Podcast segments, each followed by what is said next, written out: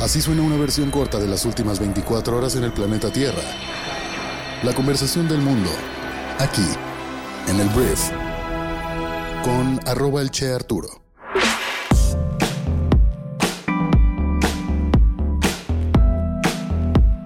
Muy buenos días, bienvenidas, bienvenidos a esto que es el brief para este martes 19 de septiembre. Yo soy Arturo Salazar, soy tu anfitrión y uno de los fundadores de Briefy y en este podcast vas a informarte con un resumen de las noticias que debes conocer el día de hoy para ser una persona bien informada. Muchísimas gracias por estar aquí, vamos a comenzar con esto que es el brief. Arranquemos hablando de México y tenemos que hablar del ex canciller Marcelo Ebrard, que se dispone a crear al interior de Morena su propio movimiento político. Déjame te cuento el chisme. El ex canciller ha anunciado la creación de una asociación civil para organizar a sus simpatizantes y dar cauce a lo que llamó un movimiento político. Ebrard no ha formalizado su salida de Morena, de modo que encabezará su nueva formación aún como militante del partido Guinda. La agrupación se denominará El Camino de México AC, nombre que recoge del título que lleva la autobiografía del ex canciller publicada este año. Unas 800 personas suscribieron el nacimiento de la nueva organización en un evento a puerta cerrada en Xochimilco, esto en la Ciudad de México, y dijo, es una asociación civil lo que estamos formando hoy, no es un partido, lo aclaro, porque los partidos no se pueden formar ahorita. ¿Por qué formamos una asociación? Es la forma de organizarnos como un movimiento político, eso es lo que somos, pero necesitamos tener nuestra propia forma de organización y los pasos que demos serán del movimiento. Fue lo que dijo Ebrard ante su auditorio. Entonces el anuncio del exsecretario implica por lo pronto la creación de una corriente o tal vez facción dentro de Morena, algo que de hecho está prohibido por los estatutos del partido. Si te preguntas qué pasó con Marcelo y Morena, mira, él marcó su distancia de Morena tras el proceso interno en el que Claudia Sheinbaum fue declarada ganadora y designada como la candidata a la presidencia de la República. Desde entonces el exfuncionario ha dado señales de ruptura sin consumarla realmente, ya promovió una impugnación ante la Comisión de Honestidad y Justicia de Morena, que de hecho creo que tiene hasta octubre para dar una resolución, y dijo que de su resultado dependerá si se mantiene en el partido. En diferentes entrevistas ha asegurado que su objetivo es aparecer en la boleta presidencial del próximo año, pero la incógnita es de qué manera lo va a lograr. El plazo para contender como candidato independiente ya venció, lo mismo que el periodo para la creación de nuevos partidos políticos, entonces las opciones son muy poquitas, veremos qué ocurre, veremos qué pasa. Mira, tú dirás, Marcelo Ebrard, ¿qué peso tiene? Sí tiene varios millones de votos Marcelo si tiene ahí un botín político que podría llevarse a algún otro lado. Y vamos a ver, te digo, el hecho de que estén nadando en contra de la corriente de su propio partido, creando una AC dentro de Morena, es interesante y veremos cómo reacciona Morena. No le conviene por lo pronto hacerla mucho de rollo porque son momentos en los que Morena quiere unirse y Marcelo no creo que quiera unirse si las cosas pues no las ve claras en torno a la justicia que él llama y reclama con respecto al proceso interno para elegir al candidato o candidata de Morena. Vamos a hablar ahora de Ovidio Guzmán. Ovidio Guzmán López es el hijo de El Chapo Guzmán y se ha declarado inocente de los cinco cargos que se le acusaban en la audiencia inicial de este lunes en una corte en Chicago, según informó Reuters. Mira, el hijo del Chapo ha rechazado ser culpable de narcotráfico, lavado de dinero y uso de armas de fuego. El ratón, como también le llaman, fue extraditado de manera expresa el pasado viernes cuando México llevaba a cabo las celebraciones por la independencia.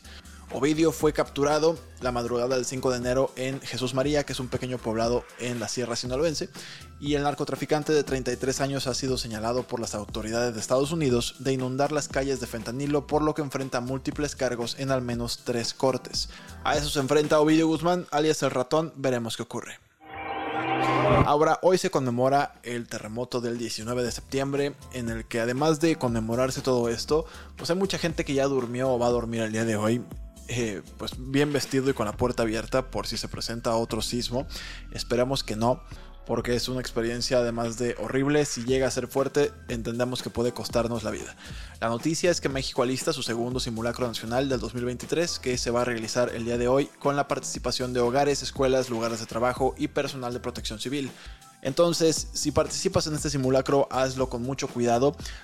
Hace no mucho platicaba con una persona y yo le decía, bueno, yo nací en una zona sísmica, yo nací en Colima. Y el crecer en una zona sísmica te hace entender desde muy chiquito la seriedad que conlleva un sismo. Entonces tómalo con mucha seriedad, de esto puede depender literalmente si sobrevives o no a un fenómeno como estos. Entonces, bueno, que todo salga bien el día de hoy. Siguiente punto, vamos a hablar de Donaldo, el expresidente más naranja del mundo, porque mira, Donaldo se ha negado a participar en prácticamente cualquier actividad que tenga que ver con las primarias republicanas en Estados Unidos. Tiene una ventaja tan grande, tan importante, pues que no se digna ni siquiera a participar en los debates. Pero lo que sí va a hacer próximamente es apoyar a las personas que están en huelga en Detroit y lo hará justamente el día del segundo debate de las primarias republicanas. En el primer debate él lanzó una entrevista con un comunicador súper famoso en Estados Unidos, entonces de alguna forma le quitó todo el protagonismo a todos los demás precandidatos a la presidencia republicana de Estados Unidos y ahora piensa hacer lo mismo pero con algo un poquito más levantavotos, ¿sabes? Que es el tema de la huelga que está ocurriendo en estos momentos en Estados Unidos, que está paralizando las líneas de producción de varias armadoras súper importantes a nivel global. Entonces, pues Donaldo irá a esto para apoyar, te digo, a estas personas, lo cual me imagino le generará votos y además también el mismo día del debate para pues generar también este contrapeso mediático que seguramente le va a funcionar bien. Hablemos ahora de Justin Trudeau, que es el primer ministro de Canadá, que ayer dijo que había acusaciones creíbles de que agentes del gobierno de la India estuvieron involucrados en el asesinato de Hardeep Singh Niyar, un líder Sikh y ciudadano canadiense que recibió un disparo en Columbia Británica en junio. Trudeau dijo al Parlamento que planteó la cuestión personalmente a Narendra Modi, primer ministro de la India, en la reciente cumbre del G20. Canadá también expulsó a un alto diplomático indio. Y por supuesto, el Ministerio de Asuntos Exteriores de la India calificó las acusaciones de absurdas. Ahora, ¿qué hizo este hombre apellidado Niger? Él apoyó la idea de un estado calistani como patria Sikh y el gobierno indio lo calificó de terrorista. Se presume que por eso fue asesinado y ahora el gobierno canadiense cree que fue el gobierno de la India. Hablemos un poco de Ucrania y Rusia porque drones rusos atacaron a VIP e incendiaron un almacén industrial en la ciudad del oeste de Ucrania. Las autoridades instaron a los residentes a quedarse en casa ya que se esperaban más ataques. Anteriormente Volodymyr Zelensky, el presidente de Ucrania, despidió a seis viceministros de defensa como parte de una campaña anticorrupción. El presidente de Ucrania espera demostrar a Estados Unidos que los miles de millones de dólares que ha enviado en ayuda no serán desperdiciados. Siguiente tema, vamos a hablar de la India porque Wang Yi, ministro de Asuntos Exteriores de China, inició cuatro días de conversaciones sobre seguridad con Sergei Lavrov, su homólogo ruso, elogiando el compromiso de ambos países por crear un orden mundial más justo, obviamente yéndose tras Estados Unidos, que consideran que es injusto lo que ocurre el día de hoy con esta, pues esta influencia que tienen. Los funcionarios de ambos lados también dijeron que comparten posiciones similares con respecto a la postura antirrusa y antichina de Estados Unidos precisamente. Estuvieron de acuerdo en que cualquier intento de resolver la guerra en Ucrania debe reflejar los intereses de Rusia, entonces pues China es aliado de Rusia y háganle como quieran. Hablemos tantito de negocios y primero quiero hablar de Instacart, que es una empresa de entrega de comestibles, que ayer fijó el precio de sus acciones en 30 dólares antes de su oferta pública inicial que se va a realizar el día de hoy en Estados Unidos, valorando la startup en alrededor de 10 mil millones de dólares. La cotización en el Nasdaq será otro impulso para el mercado de las ofertas públicas iniciales de Estados Unidos, que ha estado moribundo durante gran parte del año. La semana pasada apenas, ARM, un diseñador de chips británico, disfrutó de un exitoso debut también en el Nasdaq. Hablemos ahora de Twitter porque mira, bueno, X ya no es Twitter. Mira, Elon Musk, su dueño, ha sugerido que todos los usuarios de X podrían tener que pagar para acceder a la plataforma. En una conversación con el primer ministro israelí Benjamin Netanyahu, el multimillonario dijo que un sistema de pago era la única forma de contrarrestar a los bots. Y cuando la BBC, por ejemplo, se acercó a X para obtener más detalles, dijeron que no tenían más información. La neta es que con Elon Musk no se sabe si esto solamente fue un comentario improvisado o una señal de planes más firmes que aún no se ha anunciado. Es una persona, la verdad, que como director general, que ya no es el director general de X, pues que creo que causa más problemas que beneficios, pero bueno, hay gente que lo considera un gran innovador, que sí es, un innovador sí es. Hablemos ahora de Irán. Ayer el país liberó a cinco estadounidenses en un intercambio de prisioneros mediado por Qatar. A cambio de los rehenes, todos ellos con doble nacionalidad estadounidense e iraní, la administración Biden liberó 6 mil millones de dólares de los ingresos petroleros de Irán que han estado retenidos en Corea del Sur desde que se endurecieron las sanciones en 2018. Estados Unidos también liberará a cinco iraníes.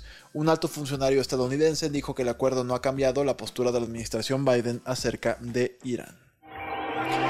Y hablando de personas conflictivas para los gobiernos, vamos a hablar de Hunter Biden, que es el hijo del presidente Joe Biden, que ayer demandó al Servicio de Impuestos Internos alegando que la agencia tributaria había violado su privacidad. La demanda afirma que los agentes del IRS, que es básicamente como el fisco, filtraron sus declaraciones de impuestos a los medios. La semana pasada los fiscales también acusaron a Hunter de mentir sobre su consumo de drogas al comprar un arma. También se espera que sea acusado de no pagar impuestos. Toda una ficha a este hombre que le está causando broncas a su papá. Hablemos ahora del ejército estadounidense que ayer anunció que encontró los restos de un avión de combate F-35 que desapareció el domingo. Las autoridades habían pedido ayuda al público después de perder la pista del avión cuando un percance provocó que su piloto saliera disparado sobre Carolina del Sur. Los restos fueron descubiertos al noreste de la ciudad de North Charleston, que de hecho es la última ubicación conocida del avión, y los F-35 son conocidos por sus capacidades sigilosas. Es un avión súper importante y bueno, ya lo encontraron.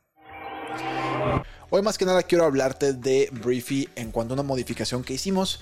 Hemos transformado la sección de noticias a la sección de insights o perspectivas porque nos dimos cuenta que las noticias podemos darte un resumen precisamente para darte temas de conversación como muy firmes para que estés bien informado o informada o incluso escuchando este podcast, pero quisimos integrar entonces artículos con las mayores tendencias, con las mayores perspectivas, con los datos, con lo que viene y lo que está sucediendo en diferentes industrias, que estoy seguro que te van a generar muchísimo valor para tomar mejores decisiones, para tener una perspectiva mucho más amplia de lo que está ocurriendo en el mundo y esa sección espero te genere mucho, mucho, mucho valor ahora en Briefing.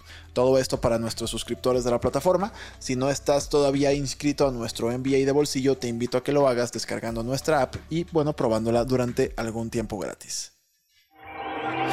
Muchísimas gracias por haber estado aquí. Esta fue la conversación del mundo para este martes y nos escuchamos el día de mañana en la siguiente edición de esto que es el brief. Yo soy Arturo. Adiós.